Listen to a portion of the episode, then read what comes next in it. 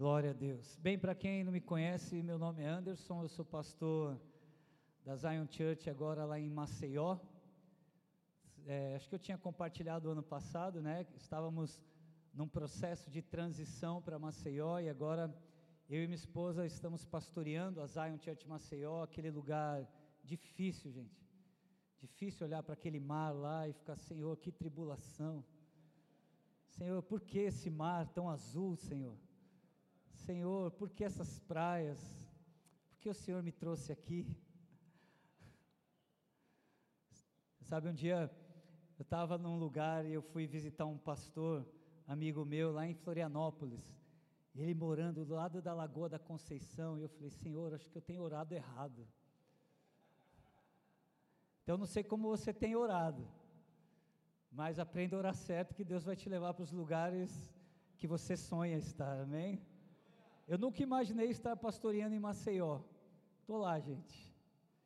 Estou lá e Deus tem feito coisas muito lindas. Mas eu estou brincando, o lugar é lindo, mas nós estamos lá trabalhando bastante. Sabe, eu quero só compartilhar um testemunho. Nós começamos a igreja dia 15 de janeiro. E desde 15 de janeiro, todos os cultos nós temos pessoas entregando a vida a Jesus. Isso é um presente de Deus, não é? Nós tivemos no nosso primeiro culto uma adolescente que foi liberta, no meio da palavra, ela foi liberta. Sabe, tem sido um tempo tão precioso lá em Maceió. Eu gosto de andar de skate com os meus filhos, então não liga a minha calça assim meio dobrada, tá bom? Estenda graça sobre a minha vida, tá bom? Eu sou um 47 anos que eu quero tentar manter 47 anos, né? Mais estilosinho.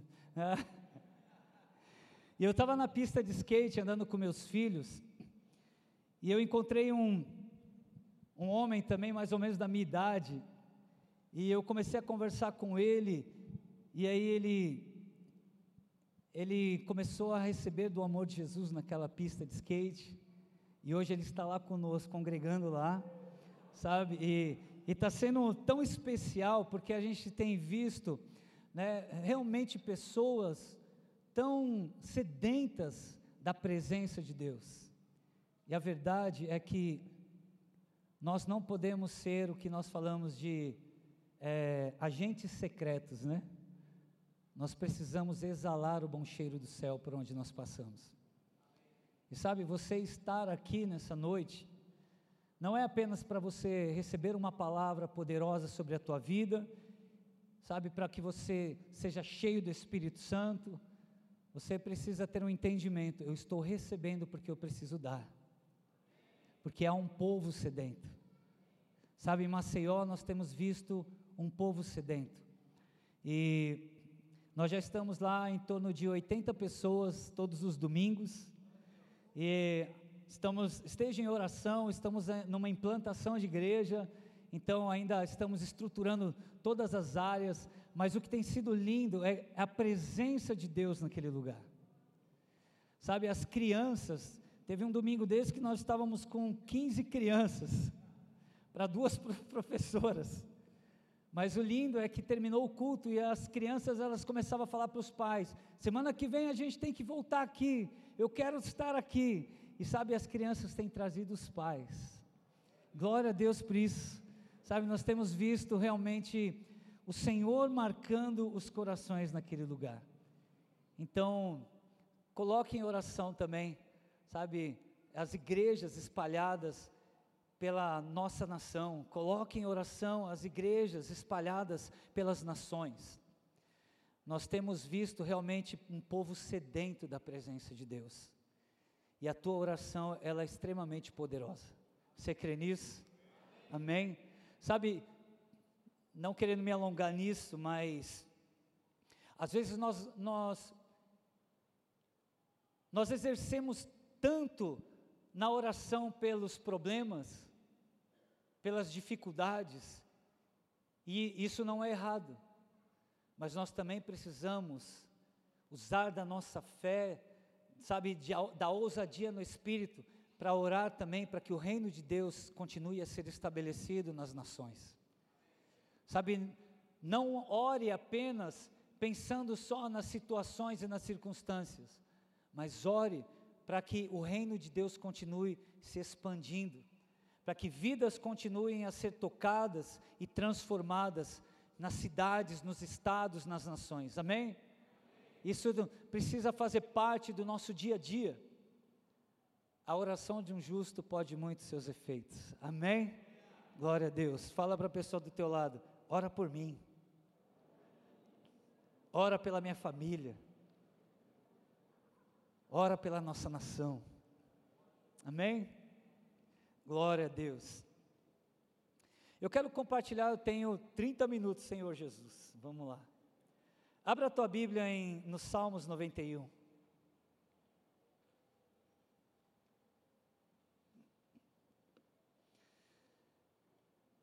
Eu quero compartilhar hoje sobre o impacto de uma vida de adoração.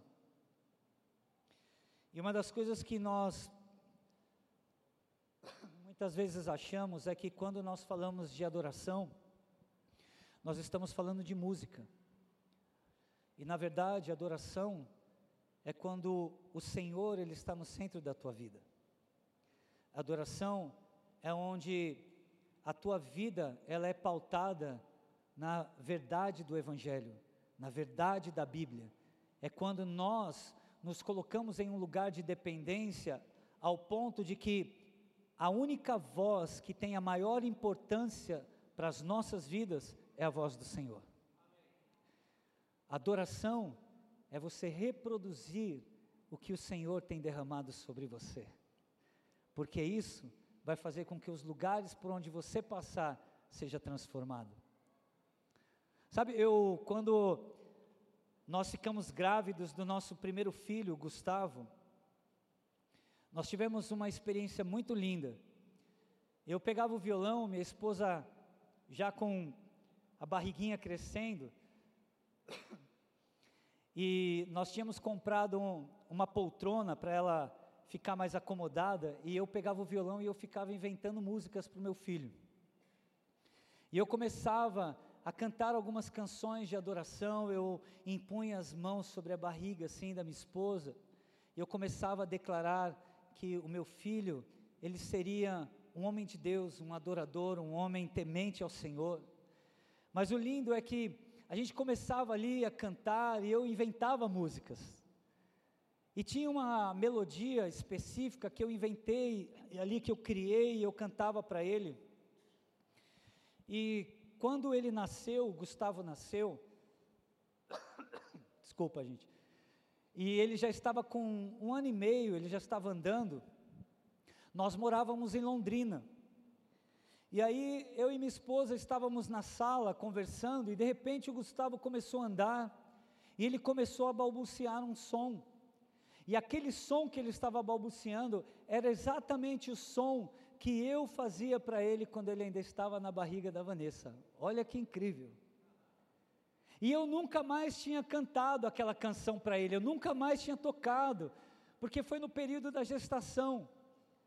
E sabe, naquele momento que ele começou a fazer aquele som andando pequenininho, eu e minha esposa olhamos um para o outro e, e, e nós percebemos que aquele som que ele estava reproduzindo era o som que nós cantávamos para ele ainda na barriga da Vanessa. E sabe o que o Senhor falou comigo? É que, na verdade, o Senhor nos chamou para que nós possamos reconhecer a Sua voz e sermos os reprodutores da voz dEle. Sabe, ali o Senhor falou tanto comigo, e olha a riqueza do Senhor. Uma criança que estava numa barriga, e quando ele está com um ano e meio, ele está reproduzindo aquilo que cantavam para ele enquanto ele ainda estava na barriga. O que o Senhor tem cantado para você e para mim? É isso que Ele quer que nós venhamos reproduzir. O que o Senhor tem falado, é isso que Ele espera que nós venhamos reproduzir. A presença de Deus, ela precisa marcar os lugares por onde nós passamos. Por isso que uma vida de adoração, ela não é apenas uma vida é, é, de canções, mas é uma vida que agrada o coração do Senhor, que honra a presença do Senhor, que honra o Senhor por onde nós estivermos. E E sabe, Salmos 91, eu gosto desse texto porque aqui, muitas vezes, quando nós nos deparamos em algumas casas, em alguns hotéis, eu acabo viajando e às vezes quando você entra num hall de entrada de um hotel, é muito comum você encontrar uma Bíblia aberta no Salmos 91. Quem já viu isso? E às vezes nós deixamos ali a Bíblia aberta no Salmos 91. E não tem nenhum problema, é a Bíblia. Mas a questão é que nós colocamos muitas vezes como um amuleto da sorte, e na verdade o Salmos 91 é um convite para um relacionamento com o Senhor. É um diálogo que nós podemos ter com o Senhor. E aqui é onde nós começamos a entender que, na verdade, o Salmos 91, ele nos leva a construir uma vida de adoração, e que vai gerar um impacto nas nossas vidas, primeiramente. Então vamos lá, Salmos 91, ele começa dizendo assim, versículo 1: Aquele que habita no esconderijo do Altíssimo, a sombra do Onipotente, o que? Descansará. Agora, olha o que ele está falando: aquele que habita. Fala, habita. Então, quando ele está falando habita, ele está, ele está nos chamando para construirmos um lugar de habitação, construirmos um lugar secreto com Ele, sabe, construirmos um lugar aonde a presença dEle vai nos marcar todos os dias. O Senhor ele está nos convidando e dizendo: olha, aquele que habita no esconderijo do Altíssimo, a sombra do Onipotente descansará. Então Ele está nos dizendo: quando nós construímos um lugar de intimidade, nós habitamos nele, nós reconhecemos Ele como tudo nas nossas vidas, nós encontramos lugar de descanso. Assim como o pastor Jonas estava falando aqui de José, que em todo o tempo o Senhor estava com José. Na prisão o Senhor estava com José. Tenha esse entendimento, meu irmão, minha irmã. No momento de dificuldade, o Senhor não está aquém da tua vida. Mas é nesse momento aonde a tua vida de adoração precisa aparecer. É nesse momento aonde nós precisamos estar neste lugar secreto, neste lugar de intimidade, habitando com Ele, assim como Paulo e Silas estavam presos, mas a prisão não os aprisionou, porque eles estavam completamente presos ao Senhor. E num, num cárcere ali, eles começaram a, a, a louvar e adorar ao Senhor. Então não importa a circunstância da tua vida, o Senhor está dizendo para você: habita em mim que você vai encontrar lugar de descanso. Habita em mim e você vai estar guardado debaixo das asas, a sombra do Onipotente, você vai poder descansar. Lugar secreto é você estabelecer um lugar de intimidade com Deus. E esse lugar de intimidade, ele não vai acontecer apenas aos sábados. Esse lugar de intimidade é você construir dia a dia. Quem é casado aqui? Glória a Deus. Todos os dias você fala eu te amo para a tua esposa? Todos os dias você fala um eu te amo para o teu marido? Se você não está fazendo isso, aproveita e faz agora. Fala para ele, eu te amo. Mas sabe, o Senhor, Ele espera de mim, de você, todos os dias um eu te amo. O Senhor espera de mim, de você, que todos os dias, a primeira, a primeira motivação do nosso dia é poder olhar para o alto, o autor e consumador da nossa fé, e poder honrar a presença dEle, adorar o Senhor, honrar, sabe, habitar nesse lugar, aonde nós podemos dizer: Senhor, o Senhor é tudo para mim, o Senhor é minha riqueza, o Senhor é minha beleza, o Senhor é a minha força, o Senhor é a minha alegria, o Senhor é o meu sustento, o Senhor é quem me satisfaz. No Senhor eu encontro tudo o que eu preciso. Deixa eu contar uma, um testemunho. Nós, nessa, nesse, nessa segunda-feira agora, próxima, eu vou pegar a chave do lugar onde nós vamos estabelecer a Zion Church Maceió. Nós alugamos um lugar, você pode celebrar comigo isso? Glória a Deus, glória a Deus, glória a Deus, Ele é bom. E sabe, eu tive uma experiência muito especial com o Senhor nesse processo, porque nós temos feito os nossos cultos em um hotel. Mas o hotel não tem aquele, aquele senso de pertencimento, de, de família, de casa, né? Como, como aqui você já está acostumado.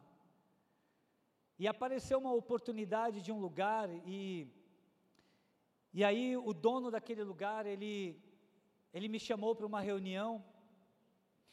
E eu moro a 40 minutos de Maceió. E eu entrei num, num, num período de jejum e oração. E eu peguei estrada rumo a Maceió. E eu comecei a orar em línguas. A Bíblia fala que quando nós oramos em línguas, nós edificamos a nós mesmos, não é isso? E eu comecei a orar em línguas. Naqueles 40 minutos, eu comecei eu comecei a me edificar ali, porque eu ia conversar, entrar numa reunião com um homem de negócios, um homem que já tinha muitos imóveis, muitos bens, um homem que estava acostumado a negociar, e eu sou pastor, eu sei negociar um aluguel pra, de um lugar onde eu vou morar, eu sei negociar é, um apartamento que eu vou comprar, mas eu estava indo para uma reunião para poder negociar o lugar onde seria estabelecida a igreja. E quando eu comecei a orar, no meio daquela estrada, eu ouvi nitidamente o Senhor falando comigo. E Ele disse assim: Fala para mim aquilo que você não sabe. E eu, naquele momento, eu, como assim, Senhor? E eu comecei a orar e eu fiquei pensando, Deus, mas como assim? Falar aquilo que eu não sei. E daqui a pouco eu comecei a entender que o Senhor estava me levando para um lugar de dependência, um lugar de vulnerabilidade, aonde Ele estava esperando de mim que eu externasse aquilo que eu precisava ser fortalecido, encorajado e ensinado por Ele. E naquele momento eu comecei a dizer: Senhor, eu estou indo para uma reunião. Eu sei que o Senhor sabe disso mas eu estou indo negociar o lugar onde nós vamos ser igreja. Só que eu não sou um homem de negócio, eu sou pastor. Eu amo vidas, eu amo servir o Senhor, mas Senhor, eu não sou esse homem de negócios, mas eu preciso ser esse homem de negócios. E eu falei, Senhor, eu preciso de Ti. Eu não quero sentar naquela mesa e ser um homem de 47 anos, aonde ele olhe para mim e veja um menino numa negociação. E eu fui para aquela reunião. Quando eu, aceitei, quando eu cheguei naquele lugar, o dono do imóvel falou assim: Eu não quero corretores aqui na reunião, eu quero só o pastor. Eu falei: Senhor, orei agora, minutos atrás, e agora eu já vou estar nessa mesa com ele para botar em prática aquilo que o Senhor pediu para eu externar para ele. E sabe quando eu sentei naquela mesa, Aquele homem começou a falar e eu virei para ele e eu falei assim: eu queria mudar essa reunião para e colocar essa reunião em dois pontos: negócio e propósito. E naquele lugar eu comecei a falar para ele: negócio nós vamos fazer depois, mas eu quero falar sobre propósito. E eu falei que quando eu fui visitar aquele lugar eu senti algo muito poderoso de Deus. Eu falei para ele que aquele lugar onde nós é, queremos estar é um lugar que vai gerar vida, é um lugar que vai libertar pessoas, é um lugar onde a presença de Deus irá reinar, e um lugar onde pessoas conhecerão o Senhor, e aonde nós começaremos a ver a transformação daquela cidade. E sabe, naquele momento, aquele homem olhou para mim e ele falou assim: eu quero alugar para vocês. E aí, negócios ficou em último, em último lugar. E ele falou assim: Mas eu quero tanto. Eu falei: Esse eu não pago, mas eu pago tanto. Ele falou assim: Tá bom. Aí ele falou: Faz aí vocês o contrato, e aí só me passa que eu assino. Glória a Deus por isso. Mas sabe por que, que eu estou trazendo isso? Porque adoração é habitar nesse lugar de dependência. Adoração é você habitar no esconderijo do Altíssimo e descansar, porque ali muitas pessoas talvez entrariam num lugar de uma, de uma reunião, de, um, de, de fechar um negócio, completamente ansioso, aflito, preocupado. Mas quando nós confiamos no Senhor e nós habitamos nesse lugar, Ele nos coloca em um lugar de descanso, Ele nos coloca num lugar de honra, e sabe, nós podemos habitar a sombra do Onipotente. O que, que é o Senhor Onipotente? É o Senhor Todo-Poderoso. E quando eu sentei naquela, naque, em volta daquela mesa, eu não sentei sozinho. O Todo-Poderoso sentou comigo. Quando eu sentei naquela mesa, eu não estava ali como o Anderson, mas eu estava ali como alguém que minutos antes estava construindo um lugar secreto na presença de Deus, para que a voz dele pudesse falar e eu estar atento à voz dele. Lembra da história de Samuel? Que o Senhor chama Samuel, e Samuel ele vai até Eli, e Eli, ele vai acordar Eli, e ele fala para ele: Mas Samuel, eu não te chamei. E por quantas vezes aconteceu isso?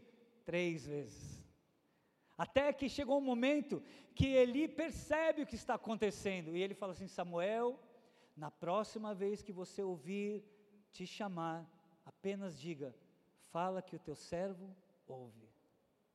Construir um lugar de adoração e de intimidade e habitar no esconderijo do Altíssimo é você entrar neste lugar que quando o Senhor falar, prontamente você vai discernir a voz dele e você vai obedecer a voz dele. Está me entendendo? Então, olha só, esse é o primeiro versículo de Salmos 91, onde o Senhor está nos chamando. Construa um lugar de intimidade. O impacto de uma vida de adoração é você aprender a ouvir a voz do Senhor. O impacto de uma vida de adoração é você não só ouvir, mas você reproduzir. O impacto de uma vida de adoração é você ser cheio do Espírito Santo ao ponto da tua vontade ela não dominar a tua vida, mas você está completamente refém da vontade de Deus. Sabe, construir uma vida de adoração, eu, eu gosto de brincar de, de, que é como um esconde-esconde. Eu, meus filhos, quando eles eram pequenininhos, quem aqui já brincou de esconde-esconde com filho? Né? E, e eu lembro que meus filhos eram tão pequenininhos, e aí eu falava para eles: vão se esconder que o papai vai procurar vocês. E quando a criança é muito pequenininha, ela não tem muita noção de esconderijo, né? E aí eu lembro que um dos meus filhos se escondeu na sala atrás da cortina e ficou o pezinho dele assim, né? E aí eu falei: Ó, oh, papai vai procurar vocês, estou indo. E na verdade, quando você começa a chegar perto, e eles percebem, eles já começam a dar aquelas risadinhas, não é? Tipo, tipo, meu pai está chegando, né? Será que ele vai me encontrar? E aí eu lembro que eu cheguei na sala e eu olho a cortina e eu vejo aquele pezinho assim para fora, assim, e a cortina na, na frente. E eu abri a cortina, meu filho deu um sorriso para mim, poxa pai, você me encontrou. E sabe, eu gosto de falar que adoração é isso é quando nós aprendemos a nos divertir com o Senhor, porque Ele quer ser encontrado. É como se Ele tivesse escondido atrás de uma cortina, mas Ele deixa vestígios de onde Ele está. Ele deixa um, o pezinho dele ali, porque na verdade Ele quer ser encontrado. Ele só está esperando que você abra a cortina e encontre um sorriso dele, onde ele vai falar para você: Você me encontrou. E ali, sabe, servir, adorar a Deus é algo leve, precisa ser prazeroso, é divino. Então, sabe, habitar na presença dEle, deixa eu trazer algo, não importa a circunstância que você está vivendo, entenda quem Ele é, adore quem Ele é, não coloque a tua fé na circunstância, coloque a tua fé nele. Sabe, quando Jesus estava naquele barco, os discípulos estavam ali com ele, e o mar começou a ficar revolto e Jesus estava dormindo, os discípulos foram até Jesus, mestre, mestre, Porque na verdade, eles estavam ali preocupados, nós vamos morrer afogados, nós vamos afundar. E Jesus olha para eles e fala assim: Homens de pouca fé. Sabe o que o que acontece naquele lugar? A fé deles, eles estavam não colocando no mestre. A fé deles estava naquele momento na tempestade. Você está entendendo? Naquele momento eles estavam falando: Mestre, mestre, você está dormindo aí, mas olha a tempestade. Jesus está dormindo. Se Jesus está dormindo e você sabe que Ele habita em você, então o mar pode ficar revolto, as tribulações podem vir, a questão é: Ele habita em mim, eu construí um lugar secreto na presença dEle, eu sei quem o Senhor é na minha vida, então o mar vai se acalmar, as coisas vão passar, e eu vou testemunhar do milagre de Deus, mas eu não saio desse lugar de confiança e segurança no Senhor. Os discípulos estavam ali, e eles foram acordar, mas na verdade eles não estavam falando mestre, mestre, como se fosse para Jesus, porque na verdade quem estava sendo mestre deles era a tempestade, era o mar revolto. E Jesus naquele momento percebe.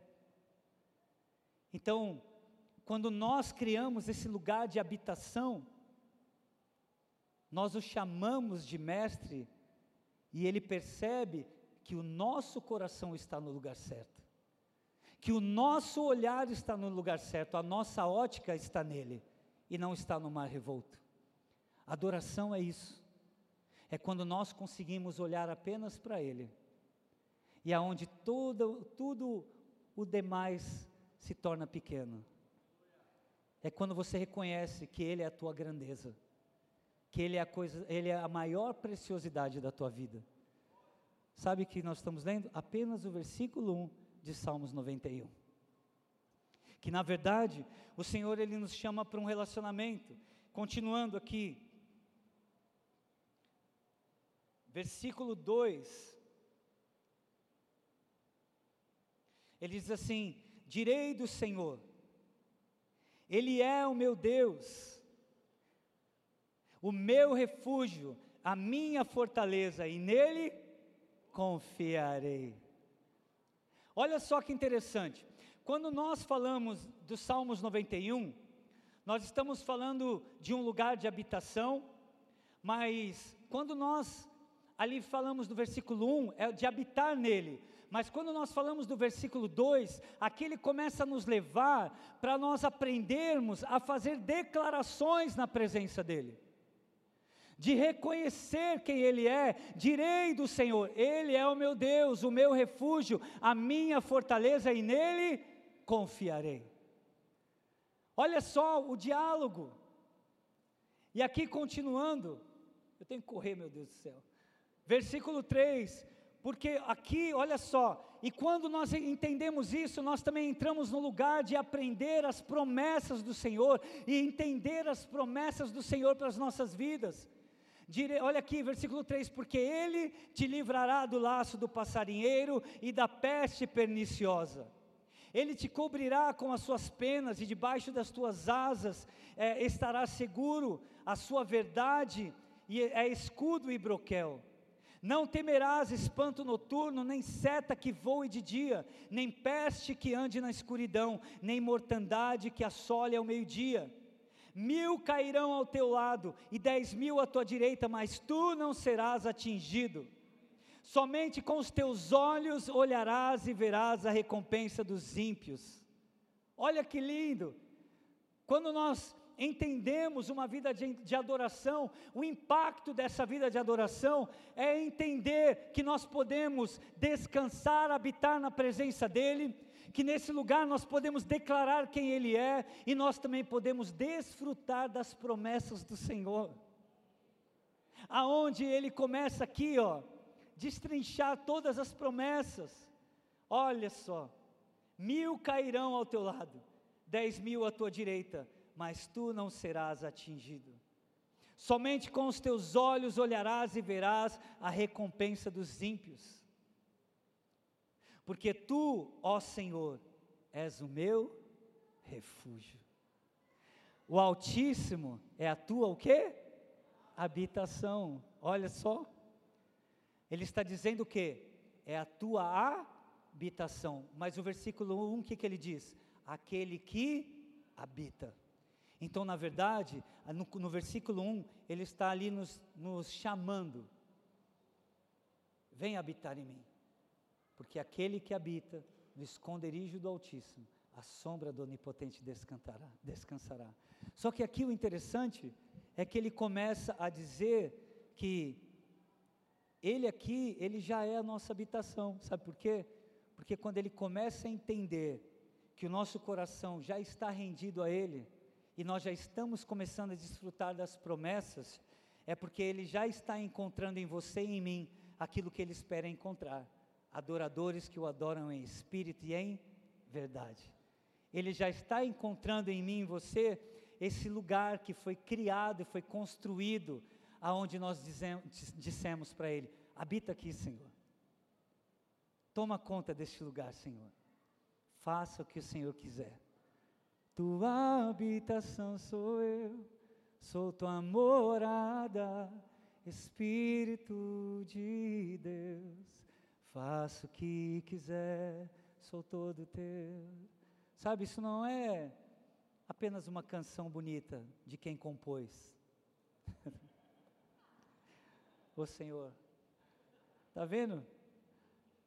Ele usa até a gente, quando a gente resolve deixar Ele fazer o que Ele quiser. Ele faz coisas doidas, sabe? E aqui continuando, versículo 11. Olha só, porque aos seus anjos ministradores dará ordem a teu respeito, para te guardarem em todos os teus caminhos. Eles, os anjos do Senhor, te sustentarão nas suas mãos, para que não tropeces com o teu pé em pedra. Olha que lindo. E aqui continua, versículo 13: Pisarás o leão e a áspide, calcarás os pés o filho do leão e a serpente isso aqui é o Senhor trazendo ainda as promessas dele sobre as nossas vidas. Nenhum mal nos sucederá. Haverá autoridade sobre as nossas vidas. E olha que precioso, meu irmão, minha irmã, isso tudo está à nossa disposição, nós só precisamos querer habitar e criar este lugar secreto. Você está entendendo? Porque uma vida de adoração é uma vida que agrada o coração de Deus. Quando Saul ele estava atormentado, quando o espírito maligno atormentava, o que aconteceu? Ele fala para os servos: procure alguém que possa vir aqui tocar algum instrumento e, e trazer alguma paz para mim.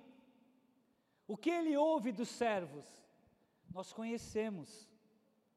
Nós conhecemos um moço que ele toca bem, tem boa aparência, ele, ele, é, ele é um homem sisudo em palavras, mas quando ele termina aquele texto, ele diz assim: e o Senhor é com ele. Sabe, esse lugar de habitação, quando nós construímos, ele não impacta só a tua vida, ele impacta ao redor. As pessoas, elas olham para você e elas entendem, tem algo sobrenatural que está repousando sobre esta vida. Tem algo sobrenatural, tem alguém que repousa sobre a tua vida. Você entende isso? E quando nós habitamos nesse lugar, nós não somos apenas lembrados pelo Senhor, as pessoas lembram de nós. As pessoas vão olhar e falar assim: Eu conheço, tem um homem chamado Jonas, que ele é lá de Tupéva. Quando esse homem abre a boca, algo sobrenatural acontece. Existe um ministério de louvor e adoração, que faz parte de uma igreja lá chamada Cristo Salva. Quando eles começam a tocar um instrumento e eles começam a entoar louvores, pessoas são curadas, pessoas são transformadas, o maligno não fica, ô oh, Senhor, me perdoa. Desculpa, eu gosto de andar, eu não gosto de ficar parado. Você está entendendo? Quando o Senhor repousa em nós, as pessoas começam a lembrar das nossas vidas, porque a nossa vida marca. A presença de Deus marca. Assim como eu estava naquela pista de skate e eu comecei a conversar com aquele homem. E ele começou a olhar para mim, ele começou a perguntar o que, que eu estava fazendo naquela cidade. E eu falei: Eu sou pastor, eu amo vidas, e é por isso que eu estou falando com você aqui. Eu não estou preocupado em andar de skate, eu estou preocupado em saber como é que você está. E ele está lá com a gente, e a filha dele está lá com a gente. Ela entregou a vida a Jesus, e ele falou assim para mim, pastor. Desde quando eu comecei a aprender a andar com Jesus, o relacionamento meu com o meu filho mudou. Meu filho saiu do trabalho que ele estava e ele está trabalhando comigo. E aquele homem começou a chorar. Sabe por quê? Porque aquilo que nós, quem nós carregamos, ele, ele, ele marca qualquer lugar por onde você estiver. Essa é a grande realidade. Só que o Salmos 91, ele também nos ensina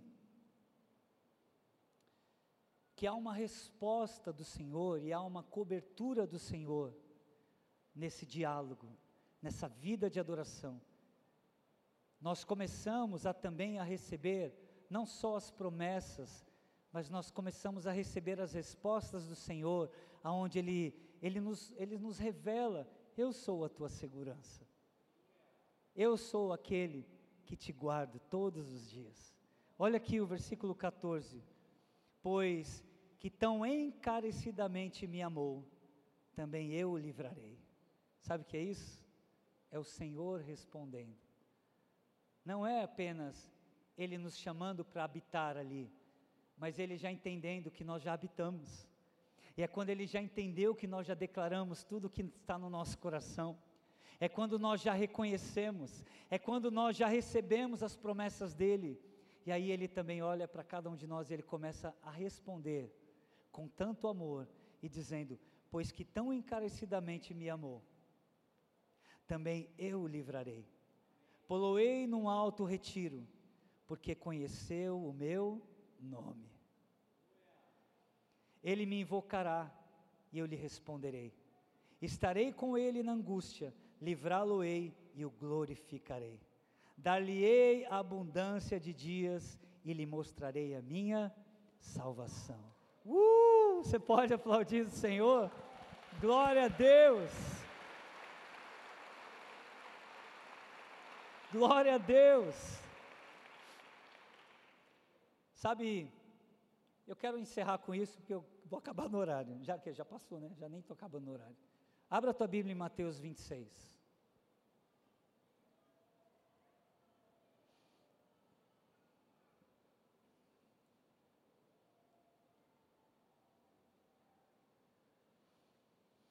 Mateus 26.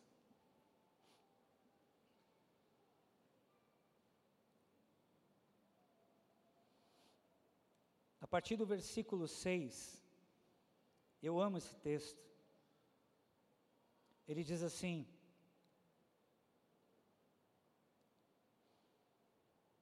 Peraí que eu abri errado aqui, gente.